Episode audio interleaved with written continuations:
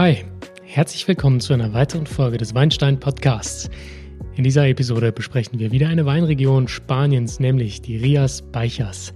Und ich wünsche euch ganz viel Spaß beim Zuhören bei dieser Folge. Wenn ihr Fragen habt, gerne im Nachgang an weinstein.podcast.gmail.com. Viel Spaß mit der Folge.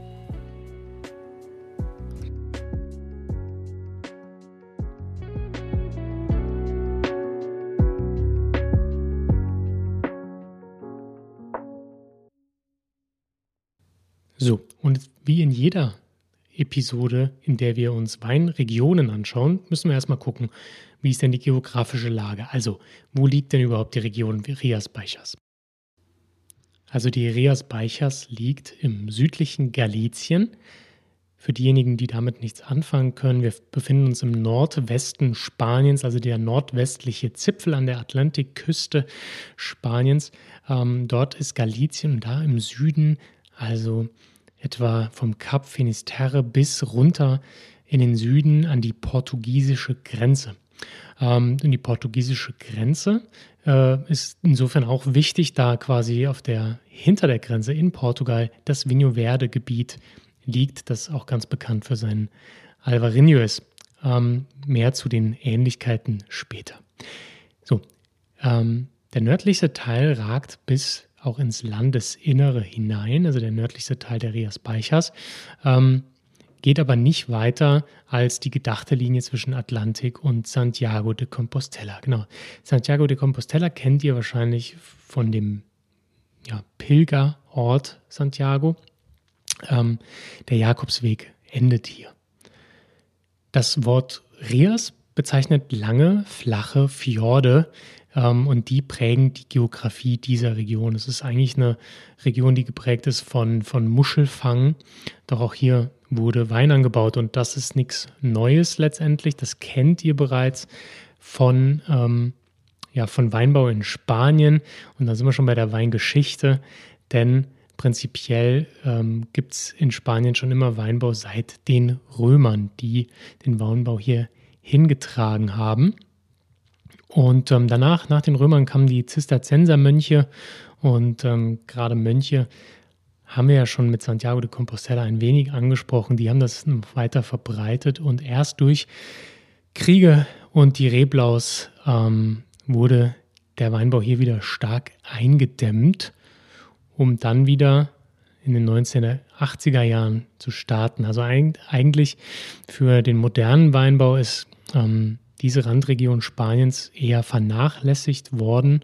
Wir haben hier ganz winzige Ertragsmengen gehabt äh, mit ganz kleinen Betrieben und erst in den 90, 1980er Jahren begann das Interesse zu wachsen an diesen einzigartigen Weißweinen der Region, ähm, die dann langsam auch international bekannter wurde und in gut sortierten Weinbars auch bei uns im Dachraum sind Weine von der Rias Beichers zu finden mittlerweile. Kommen wir aber zurück zu den Fjorden. Die sind nämlich ähm, wichtig, um die fünf Subregionen der Rias Beichers DOP zu beschreiben. Äh, diese Subregionen sind historisch gewachsen und sind geografisch gesehen entlang dieser Buchten am Atlantik angelegt oder an den Flüssen, die in diese Buchten münden. Also haben wir hier einen ganz klaren Wasserbezug einmal zum Atlantik und einmal zu den Flüssen, die darin münden. Das ist im Weinbau nichts Ungewöhnliches, nichtsdestotrotz ist es hier besonders dominant. Das erklärt auch, warum die Weinregion Rias Beichers nicht ein, eine flächendeckende Region ist, sondern wir haben diese fünf Subregionen und zwischen den Regionen zum Teil, wenn sie nicht direkt nebeneinander liegen, wird auch kein Weinbau im nennenswerten Ausmaß betrieben. Ich nenne euch mal die fünf Regionen. Das ist einmal die Ribera do Ulla. Das ist die ja, nördlichste Region am Fluss Ulla. Ähm, U-L-L-A schreibt man diesen Fluss. Ähm, dann haben wir die Region Valdo Salnes. Die ist südwestlich, direkt am Atlantik, also südwestlich von der nördlichsten Region Ribera do Ulla ähm, und befindet sich an dem Küstenstädtchen Villa Garcia de Arusa. Ähm, Zwei Buchten weiter südlich, also zwei Fjorde weiter südlich, äh, finden wir an der Ria de Vigo und ähm, dem darin mündenden Verdugo, also dem Fluss, äh, liegt dann die Region Sotomayor. Das ist die dritte Subregion. Die vierte ähm, befindet sich dann südlich an der portugiesischen Grenze und an den Atlantik grenzend. Äh, die Region heißt O Rosal. Genau, die wird begrenzt von der Hafenstadt Aguada im Westen und läuft dann bis zur Provinzgrenze in den Osten hinein. An dieser Grenze beginnt dann die Region Condado do Tea. Ähm, diese Region hat die größte Distanz zur Küste, ist somit auch mit die wärmste der Region ähm, und verläuft entlang des Flusses Minho, bis dieser Fluss eben einen Schlenker ins Landesinnere macht, ähm, ins Landesinnere Spaniens und eben nicht weiter an der portugiesischen Grenze entlangläuft. Und bis zu diesem Schlenker läuft letztendlich auch die Weinbauregion. Genau. So viel zur Geografie, zum Überblick über die Region, ein bisschen auch zur Geschichte. Gehen wir ein bisschen noch auf die Böden ein und die erklären sich eigentlich ganz gut auch aus der Geografie heraus, wie das eben immer ist. Also, je näher wir am Meer sind, also in den Regionen, die deutlich näher an den Buchten liegen, zum Beispiel eben Val do Salnes oder ähm, Sotomayor oder äh, Condado do Ter, die sind sehr nah am Meer gelegen und daher sind hier vorwiegend Schwemmlandböden zu finden. Weiter im Landesinneren wird der Wein dann ter an Terrassen äh, ausgebaut ähm, und dort finden wir Granit- und Schieferböden, was ganz gut zum Weinbau und zum Weinstil passt. Denn dort wächst auch gerne Riesling und Albarino hat Ähnlichkeiten zum Riesling.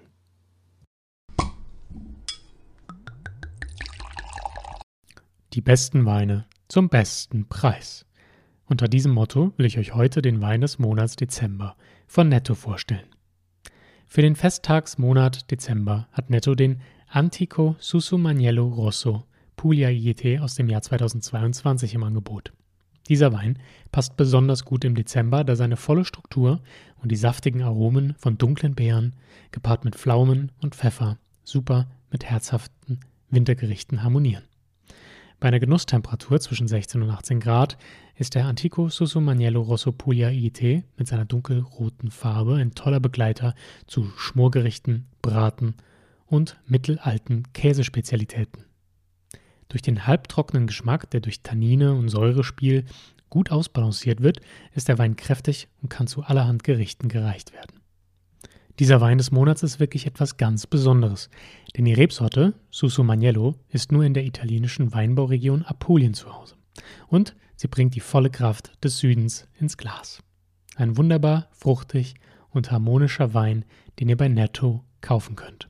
Netto, die besten Weine zum besten Preis.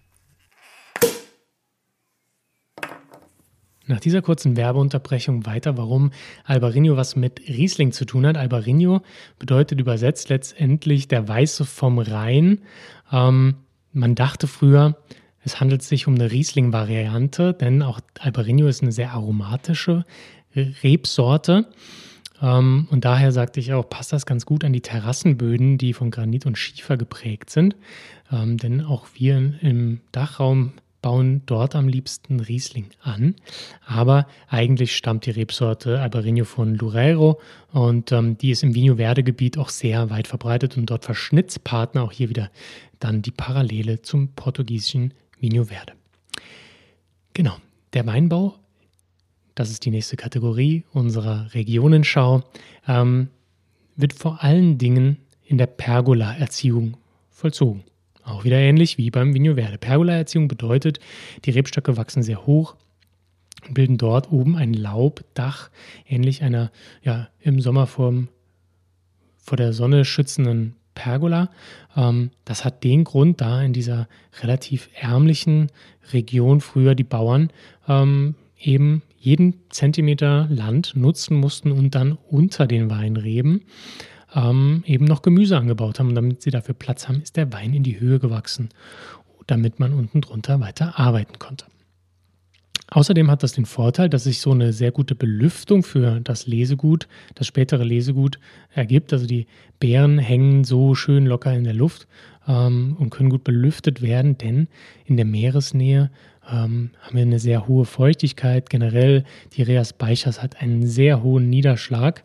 Dementsprechend ähm, besteht immer die Gefahr für Fäule und auch Nebel bilden sich regelmäßig dort, was immer wieder für Fäule und Mehltau sorgen kann. Das wollen wir nicht. Und so kann die Pergola-Erziehung dazu dienen, für eine bessere Durchlüftung und Ablüftung des Wassers zu sorgen. Genau, die dominierende Rebsorte ist Albarino. In portugiesischen Regionen nennt man das auch Alvarinho.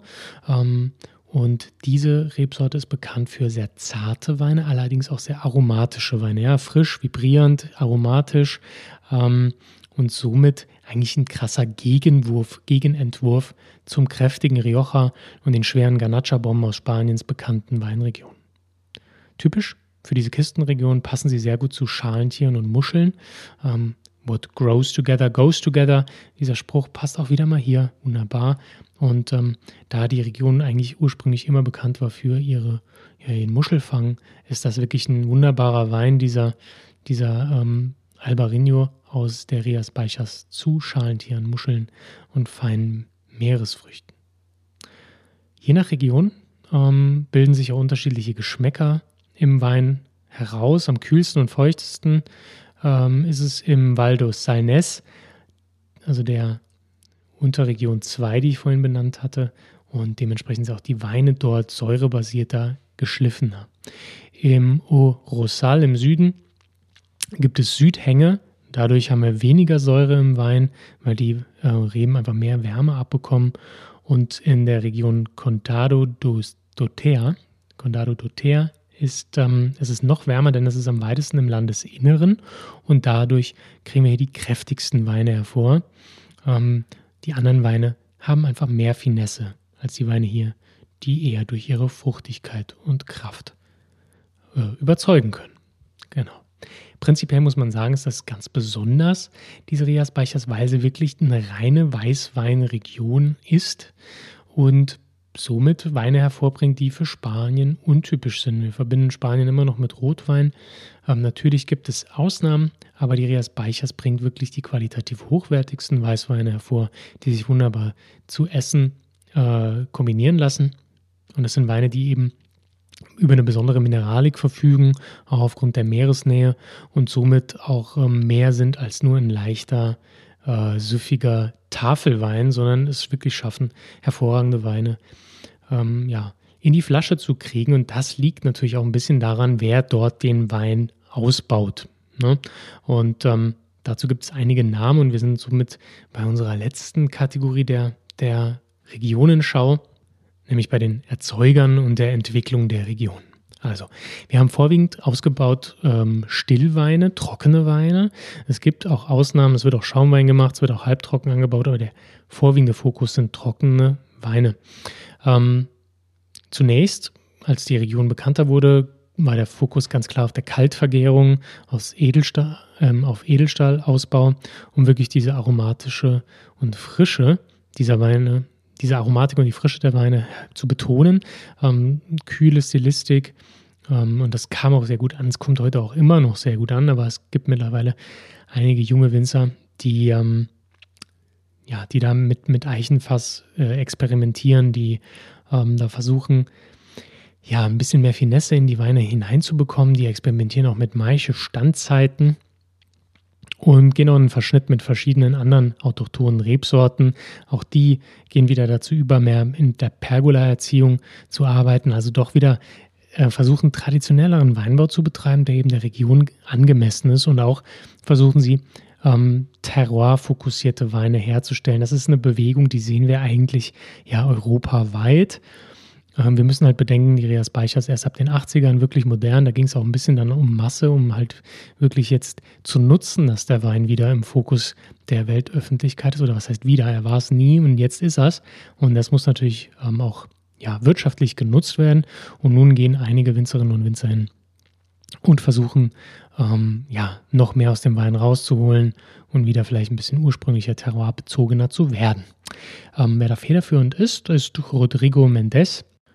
Mit seinem Weingut Feuers del Salnes und er arbeitet zusammen mit dem galizischen Starwinzer Raúl Perez. Ähm, die beiden probieren auch mittlerweile Pinot Noir Produktion, Rotweinproduktion in Reas Beichers. Weitere super Erzeuger im Süden von der Rias Beichers sind zum Beispiel äh, Fia Boa, Lusco Dominio, Terras Gauda, Lagar de Fornelos und in der Subregion Valdo Salnes finden wir noch Valdamor, Agnus Dei, äh, Paso de Señorans, Castro Martin und Martin Kodash. Ich hoffe, die Namen sind einigermaßen spanisch ausgesprochen. Ähm, bis auf Englisch kann ich leider keine Fremdsprachen wirklich gut. Ähm, hoffentlich ist es trotzdem für euch verständlich. Genau, das so viel zur Rias Beichers, ein kurzer Abriss. Wenn ihr mehr darüber wissen wollt oder noch Nachträge vermisst, meldet euch doch gerne an äh, weinstein.podcast.gmail.com. Da freue ich mich drauf. Ansonsten würde es mich freuen, wenn ihr eine Bewertung hier lasst, egal wo ihr den Podcast hört. Die Bewertungen helfen, den Podcast weiter zu verbreiten, dass mehr Menschen ihn hören. Darüber würde ich mich freuen und ich glaube, das ist gut für, für unsere Wein-Community, wenn mehr Menschen sich mit Wein auskennen und sich darüber austauschen. Das ist zumindest mein Ziel. Ich wünsche euch einen wunderschönen Morgen, Mittag, Nachmittag, eine gute Autofahrt, viel Spaß beim Sport oder was auch immer ihr gerade macht. Und wir hören uns bald wieder zur nächsten Episode. Bis dann. Bye bye.